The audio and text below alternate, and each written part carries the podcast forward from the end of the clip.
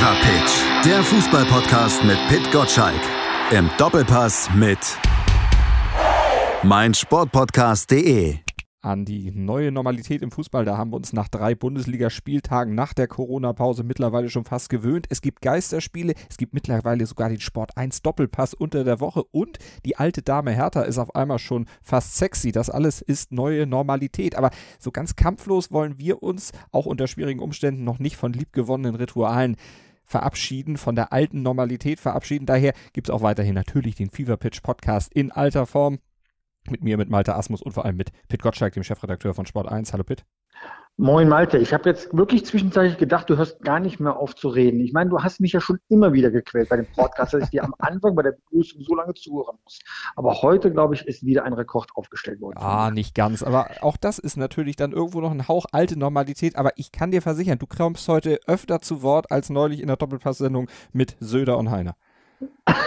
Du meinst, ich muss jetzt endlich mal arbeiten, weil du mich da mal in die richtige Ecke schubst. Na super, dann ja, so ein bisschen. Los. Wir gucken gleich mal an. Ich rede erstmal noch einen Augenblick, du darfst dann gleich wieder was sagen und dann darfst du richtig ja, dich also, ins Also so wie immer, alles klar. Also super. alte Normalität, ich darf ein bisschen zum Einstieg reden, danach ist der Pit wieder dran und wir müssen natürlich unsere Hörer begrüßen. Das gebietet natürlich auch die Höflichkeit. Willkommen an alle da draußen an den Podcatchern oder direkt auf meinsportpodcast.de zu unserer neuen Fever Pitch Ausgabe. Und wenn wir über Normalität im Fußball sprechen, dann hat ja die alte Normalität auch unter der Woche so ein bisschen Einzug gehalten. Bayern wird wohl wieder Meister. So sieht es aktuell aus. Und zur alten Normalität, Pitt, da gehören auch Trainerdiskussionen. Wir müssen über Trainer sprechen, über Bruno Labbadia, wir müssen über Lucien Favre sprechen und über David Wagner. Drei Trainer, die aktuell diskutiert werden, aus unterschiedlichen Gründen. Mit wem willst du anfangen? Du, äh, bei diesen drei Trainern würde ich am liebsten äh, mit dem, der mich überrascht, anfangen, mit äh, Bruno Labbadia. Ich glaube nur, dass meine Emotionen so hochschlagen würden, weil ich jetzt an das HSV-Spiel in, in, in, Stuttgart äh, denke und das ist jetzt kein, äh, keine Meinungsäußerung gegen Dieter Hecking. Ich überlege mir nur, und das habe ich auch zum, im Newsletter zum Ausdruck gebracht, was wäre wohl passiert, wenn Bruno Labbadia, der Retter von Karlsruhe, äh, damals beim HSV nicht rausgeworfen worden wäre, sondern er noch beim HSV wäre. Ich glaube, äh, dem HSV wird es besser gehen, als es äh, heute den Anschein hat. Das könnte wirklich sein. Aktuell steht ja auch schon der Wiederaufstieg wieder sehr, sehr in Zweifel. Aber gucken wir auf Labadia stand jetzt bei Hertha. Sieben Punkte aus drei Spielen. Bester Hertha-Trainerstart seit fast 20 Jahren. Bester Trainerstart für Labadia in seiner ganzen Karriere. Und wenn wir sagen, bester Hertha-Trainerstart seit Ewigkeit, es haben sich ja viele versucht in den letzten 20 Jahren. Das waren ja auch fast 20 Trainer, die da angetreten sind. Warum hat man Labadia so lange offensichtlich unterschätzt? Ich habe Labadia nie unterschätzt, weil er überall, wo er war gute Arbeit ab, äh, geleistet hat. Das war schon äh, bei der Spielvereinigung äh, Fürth so. Und er hat äh, seinen Weg äh, gemacht. Es endete nicht immer schön. Ich denke jetzt an seine Zeit bei äh, Bayer Leverkusen. Aber er bringt als Trainer etwas ein, das man nicht unterschätzen darf. Das ist seine Erfahrung, die er auch schon als Spieler gesammelt hat, bei vielen Vereinen, also sich auf neue Situationen einzustellen.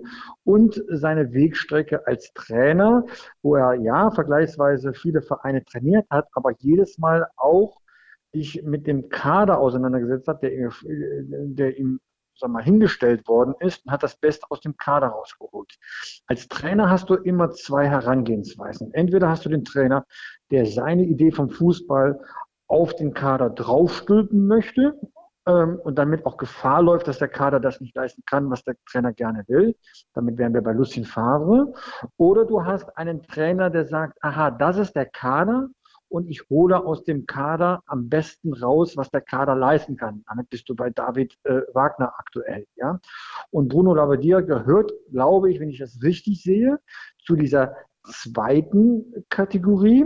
Er versucht das Beste aus einem Kader herauszuholen, indem er im ersten Schritt erstmal eine Konsolidierung macht. Also die üblichen Mechanismen, die, eine, die ein Kader vielleicht verloren hat, Hierarchie, Abläufe, Laufwege, Fitnesszustand, versucht das mal wieder in einen Normalzustand versetzen, weil meistens wird er ja geholt, wenn die Mannschaft ein bisschen durcheinander ist. Das war ja beim VfL Wolfsburg so zuletzt, als die Mannschaft in der, äh, sagen wir, in Abstiegsgefahr äh, geraten war.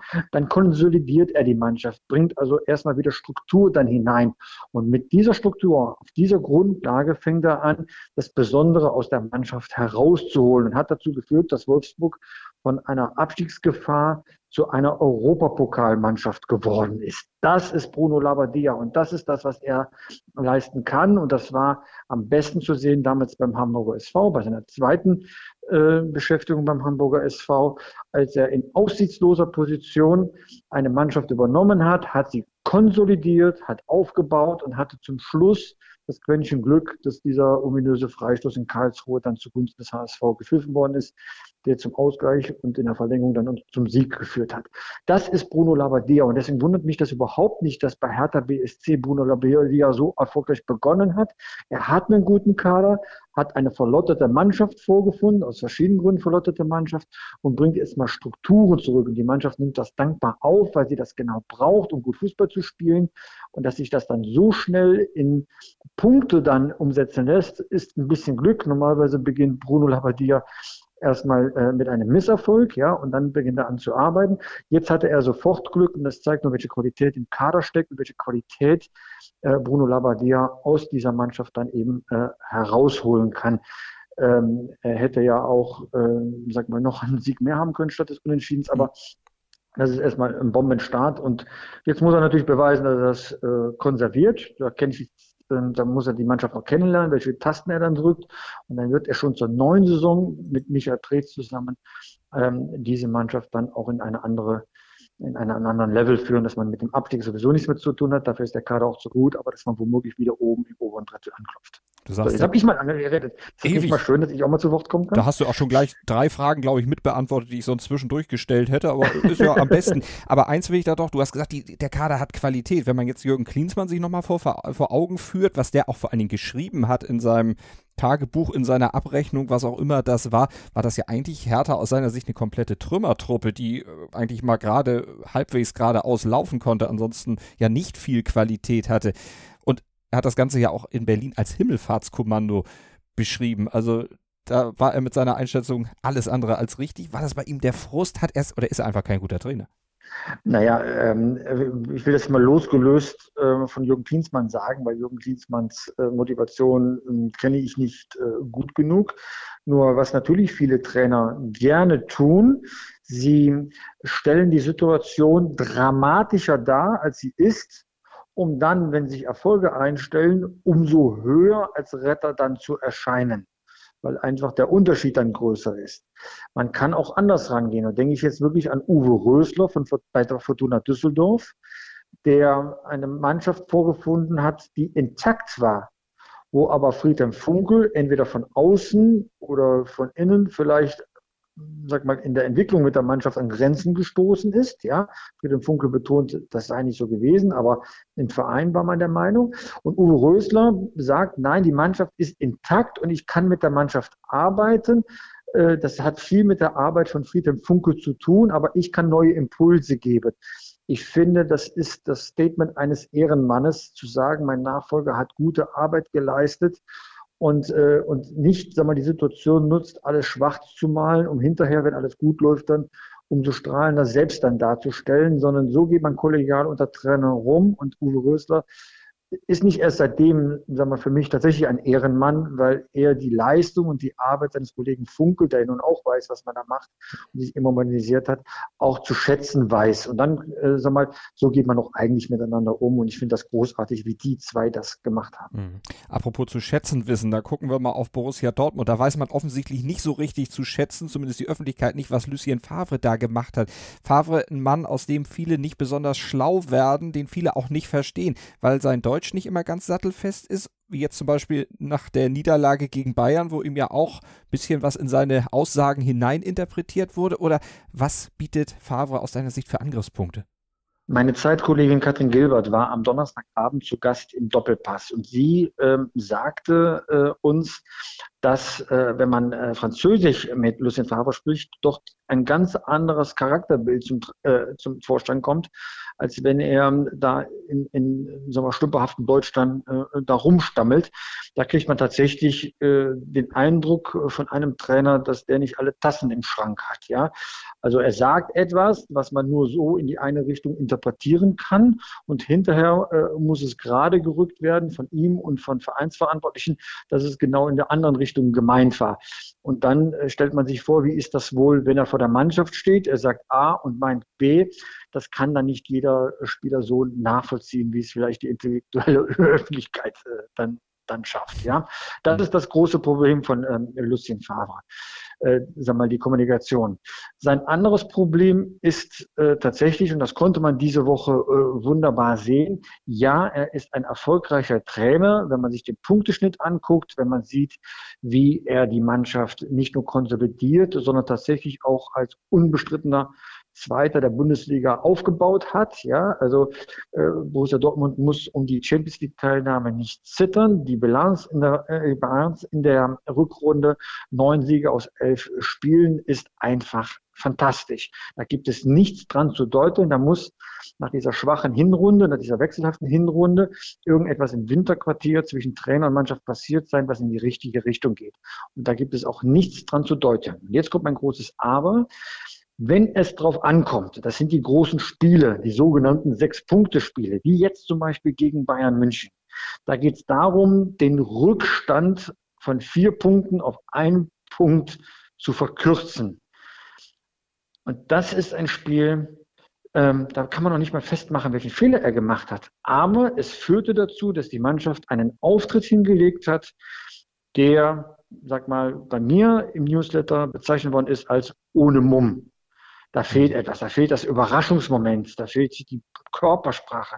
Also eigentlich alles das, was Borussia Dortmund in den vielen anderen Spielen gezeigt hat. Auch übrigens in Leverkusen, wo man zwar auch verloren hat, 3 zu 4, aber zwischenzeitlich geführt hat. Aber da hat man eben attraktiven Fußball gespielt und geht's mal nach hinten los. Und man hat auch drei Tore geschossen. So, und jetzt stelle ich fest, gegen Bayern München hat diese Mannschaft hoch gelobt, zwei Spiele in dieser Saison bestritten und in beiden Spielen kein Tor geschossen. Man war sogar äh, ziemlich weit weg äh, vom Tor und dann kann etwas nicht funktioniert haben. Man kriegt fünf Tore in Summe und äh, schießt kein einziges. Und das äh, muss man dem Trainer dann ankreiden, dass er dieses Spiel genauso vergeigt hat wie das Rückspiel in der Champions League bei Paris Saint-Germain. Man geht doch mit einem Sieg hin, kann Selbstbewusstsein getankt haben und legt keinen Auftritt hin, äh, dass man sagt, okay, wir haben jetzt alles in die Waagschale geworfen, was wir an Talent in unserer Truppe haben und dann ist es vielleicht schiefgegangen. Nee, man hat sich ähm, ergeben. Ich habe die Formulierung gefunden wie ein Kaninchen vor der Schlange, ja, nett anzusehen, aber dann irgendwie gebannt äh, äh, von den Halunken äh, der Natur und man kommt keinen Schritt äh, dann weiter. Und so war das gegen Bayern München auch. Ich habe mir die Statistik angeguckt. Fünf Schüsse aufs Tor des Gegners, genauso wie Bayern München äh, verzeichnet hat, fünf Tore auf das Tor des Gegners. Das ist, wenn du ein Verfolger bist, also ein Jäger bist und willst den Bayern klar machen, die Meisterschaft geht nur über uns, ist das zu wenig. Statt einen Rückrufstand haben sie jetzt äh, sieben Punkte Rückstand. Die Meisterschaft ist damit quasi entschieden. Und das geht nicht in einem Spiel. Dafür ist der Favre eigentlich da, dass er nicht nur taktisches Rüstzeug mitgibt, sondern dass die Mannschaft so heiß macht, dass der ganze Körper von jedem einzelnen Spieler ausstrahlt, du kommst hier nicht mehr weiter. Und in so einer Phase, in so einem Spiel den Mut zu haben, Emre Can, der das eben verkörpert, den man genau dafür geholt hat, auf die Bank zu setzen, ist falsch. In der, in der Psychologie eines Trainers gehört dazu, auch einen, einen Spieler aufs Feld zu schicken, der vielleicht nicht ganz fit ist, dessen Erscheinung aber schon für so viel Respekt sorgt, dass du ein paar Prozentpunkte aus dem Rest der Mannschaft rausholst, um vielleicht die körperliche, körperlichen Defizite dann äh, zu kompensieren. Ich habe mal äh, eine kleine Anekdote gehabt, äh, ob Diego Maradona in Sevilla noch ähm, sagen wir, die Effekte hat, äh, wie zu seiner besten Zeit in Neapel. Und da hat mir ein Taxifahrer einfach gesagt, es ist wie bei El Cid ja, der große Freiheitskämpfer Kämpfer in der spanischen Geschichte, den hat man tot aufs Pferd geschickt mhm. und Richtung Rhein des Giges gejagt, ja. Und allein sein Einblick hat für so viel Respekt gesorgt, dass die anderen die Waffen haben fallen lassen. Und das ist etwas, äh, das geht über jede taktische Maßnahme hinaus. Das hat erst mit Psychologie zu tun. Da gibt es große Trainer, die das konnten. Ich denke jetzt nur an den unvergleichbaren äh, Udo Lattek, der vielleicht taktisch nicht der beste Trainer war, aber wusste, wie man die Gegner beeinflusst beeindruckt. Und das ist das, was Favre nicht kann. Die Bayern waren weder beeindruckt noch geschockt und dann gewinnst du halt keine Meisterschaften. Ähm, Borussia Dortmund ist aus allen Wettbewerben, äh, also bei der Titelvergabe aus allen Wettbewerben raus. Äh, ja, super, man hat sich für die Champions League qualifiziert. Ich bin mir ziemlich sicher, dass die Vereinsverantwortlichen sich das anders vorgestellt haben. Fünf Minuten am Stück. Jetzt sag mir nochmal, ich lasse dich nicht zu Wort kommen.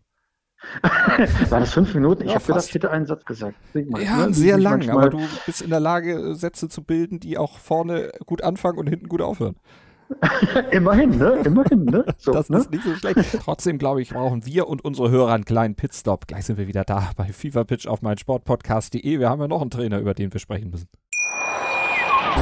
Schatz, ich bin neu verliebt. Was?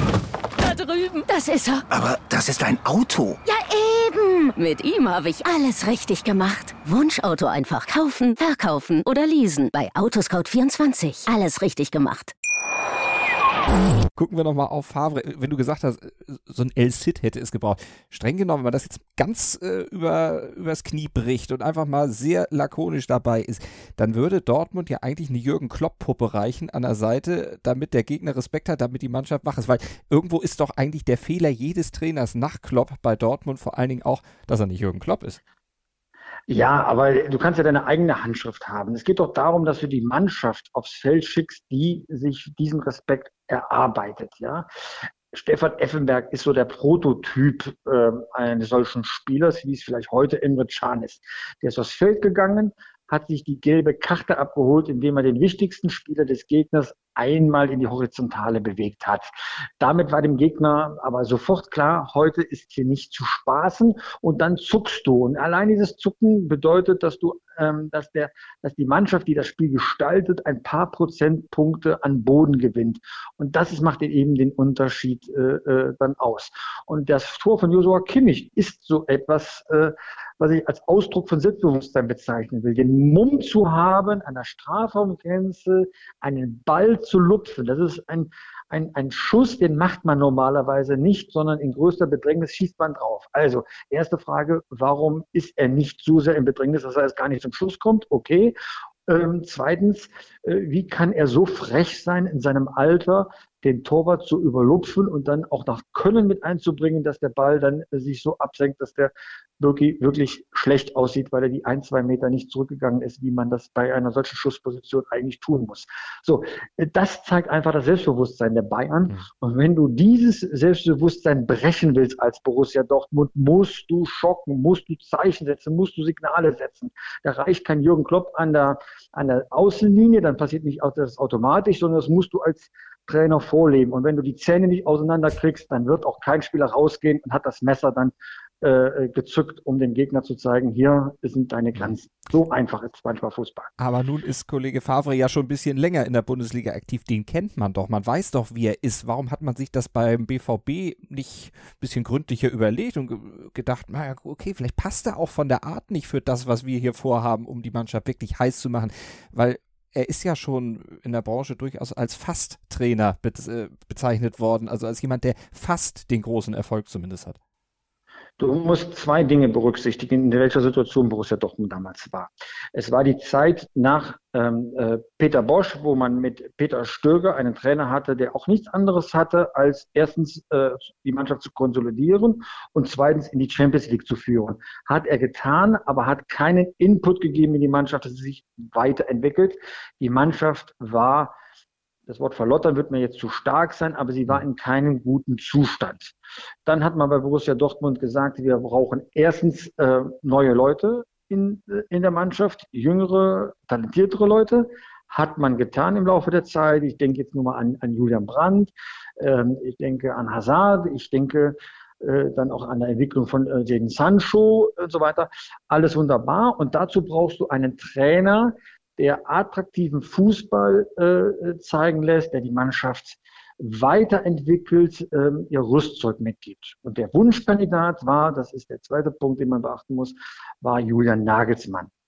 Der war aber nicht zu haben, weil Hoffenheim gesagt hat, äh, ne, nein, den geben wir nicht ab und Dortmund konnte nicht so lange warten. Und dann muss man halt schauen, welche Trainer sonst auf dem Markt sind. Und von denen, die zu dem Zeitpunkt auf dem Markt zu haben waren, äh, ist äh, Lucien Favre mit Sicherheit der Beste. Mhm. Das, was er vielleicht an bekannten Defiziten mitbringt, eben Kommunikation und Meistermacher gehen, ähm, das äh, wusste man, aber man hat auch geglaubt, äh, dass sich darin sagen wir, auch eine Verbesserung darstellt, ne, weil alle Menschen ja reifer werden im Laufe der Zeit, aus ihren Fehlern lernen.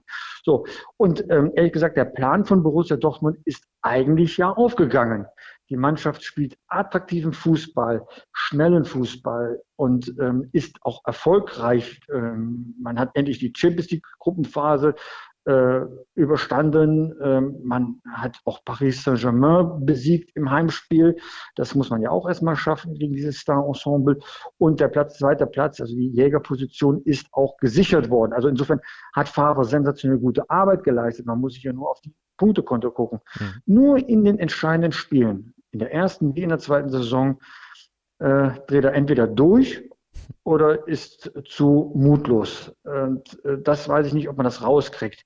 Aber damit ist es trotzdem eine gute Zeit mit Lucien Favre. Das würde ich niemals in Abrede stellen. Geht die Zeit denn noch weiter? Wird er nächste Saison dann nochmal einen Anlauf unternehmen dürfen, sich vielleicht auch noch zu verändern? Er hat sich ja in der Saison auch schon ein bisschen verändert. Er ist ja auf die Spieler zugegangen, hat sich auch mehr nach ihren Wünschen gerichtet. Also ein bisschen offener ist er geworden, auch mit über 60.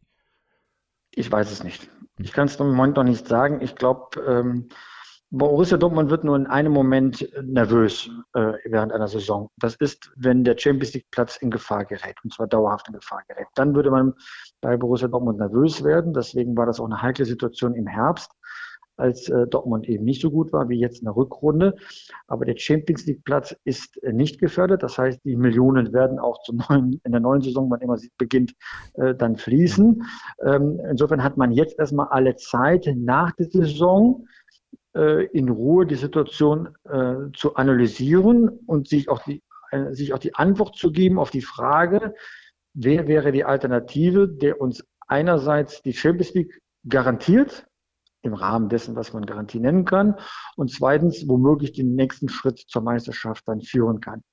Und womöglich stellt man fest, dass es da gar nicht so viele Leute gibt. Vielleicht Nico Kovac, wer weiß.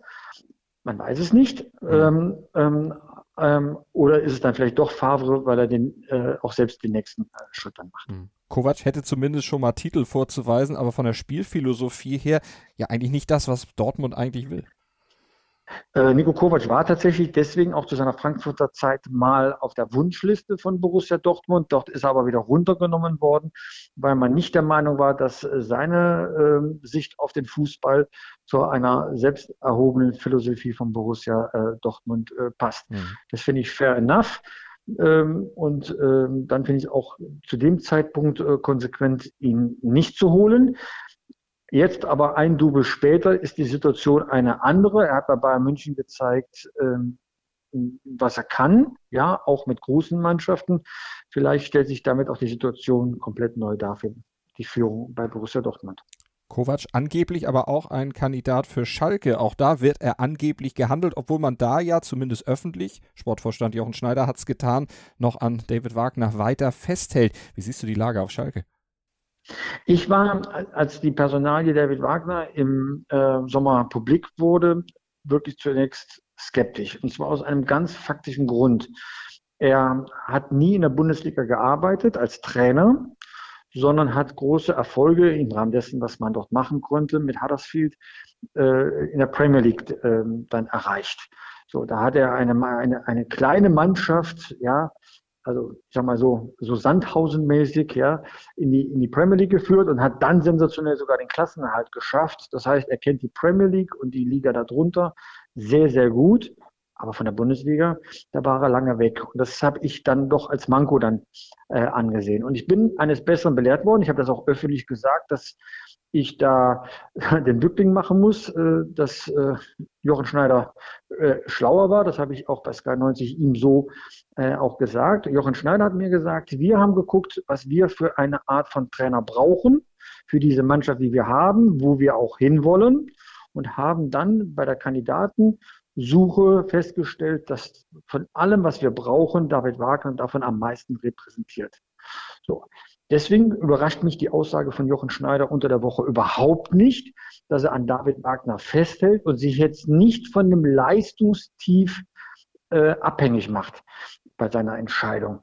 Denn äh, guckt man auf die Tabelle, eine grottenschlechte Rückrunde mit äh, 3 zu 24 Toren und bei den Geisterspielen äh, noch nicht einen Punkt geholt. In der Auswärts erst ein Tor erzielt, nämlich jetzt zuletzt in, in, äh, in Düsseldorf, aber immer noch Neunter.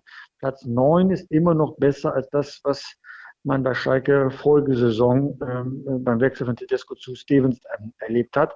Insofern ist es äh, das personifizierte Mittelmaß jetzt gerade, wo Schalke steht, ja, also Platz neun.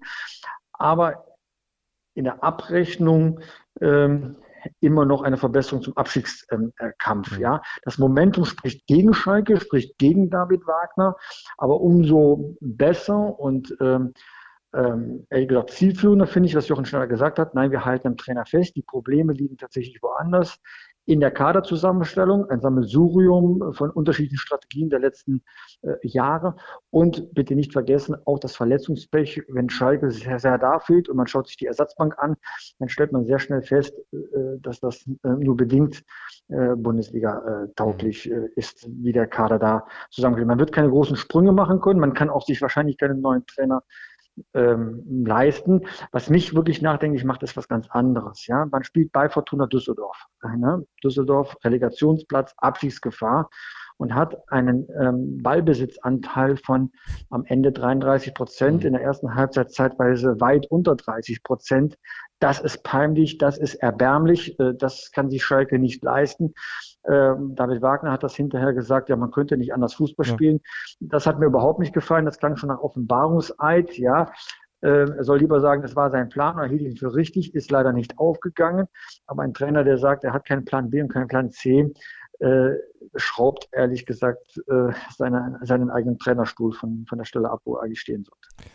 Aber Stand jetzt ist er eben noch Trainer. Der Sportvorstand hält noch an ihm fest, aus den auch von Pitt eben schon geschilderten Gründen. Aber glaubst du denn, dass es am Wochenende dann für die Schalker ja, in die richtige Richtung wieder gehen kann? Werder Bremen, das ist ja jetzt auch keine Übermannschaft, auch wenn die jetzt ein bisschen Euphorie getankt haben mit vier Punkten aus zwei Spielen. Was meinst du? Das ist ein echtes Finale. Ne? Ich meine, Florian Kofeld, dürfen wir nicht vergessen, steht auch unter Druck. Er hat zwar jetzt mit dem Unentschieden ein bisschen, bisschen Entlastung äh, äh genossen, ja. Aber äh, natürlich äh, steht alles äh, spitz auf Knopf. Aber so ist das eben im Saisonfinale. Da gibt es einige Entscheidungen, die zu treffen sind. Ähm, wie es ausgeht, weiß ich nicht. Also für mich ist Werder Bremen gerade eine, eine Wundertüte.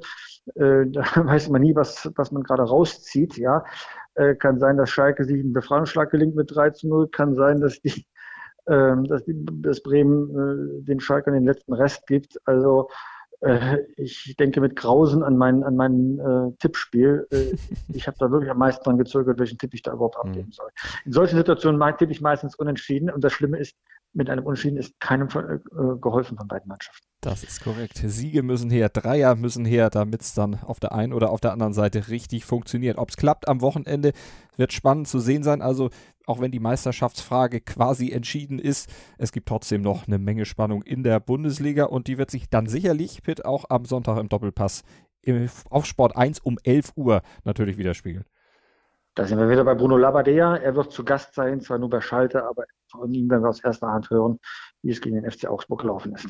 Also, einschalten in den Doppelpass. Nächste Woche dann wieder hier in den Fever Pitch Podcast reinhören und natürlich am Montag dann wieder den Fever Pitch Newsletter lesen. Wenn ihr ihn denn abonniert habt, newsletter.pitgottschalk.de, dann flattert er um 6.10 Uhr am Montagmorgen wie jeden Werktag in euer E-Mail-Postfach. Also lesen, abonnieren, auch unseren Podcast. Natürlich gerne bei iTunes eine kleine Rezension schreiben, freuen wir uns sehr drüber und wir freuen uns, wenn ihr nächste Woche wieder mit dabei seid. Bis dahin, vielen Dank, schöne Woche.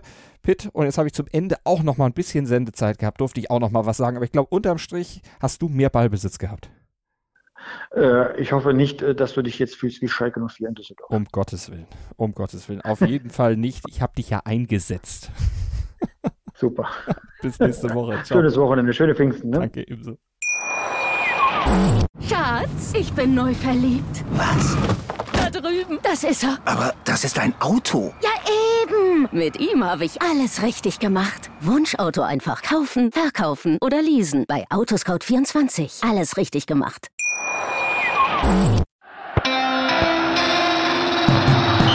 Fever Pitch, der Fußballpodcast mit Pit Gottschalk. Im Doppelpass mit meinsportpodcast.de. Schatz, ich bin neu verliebt. Was? Drüben. Das ist er. Aber das ist ein Auto. Ja, eben. Mit ihm habe ich alles richtig gemacht. Wunschauto einfach kaufen, verkaufen oder leasen. Bei Autoscout24. Alles richtig gemacht.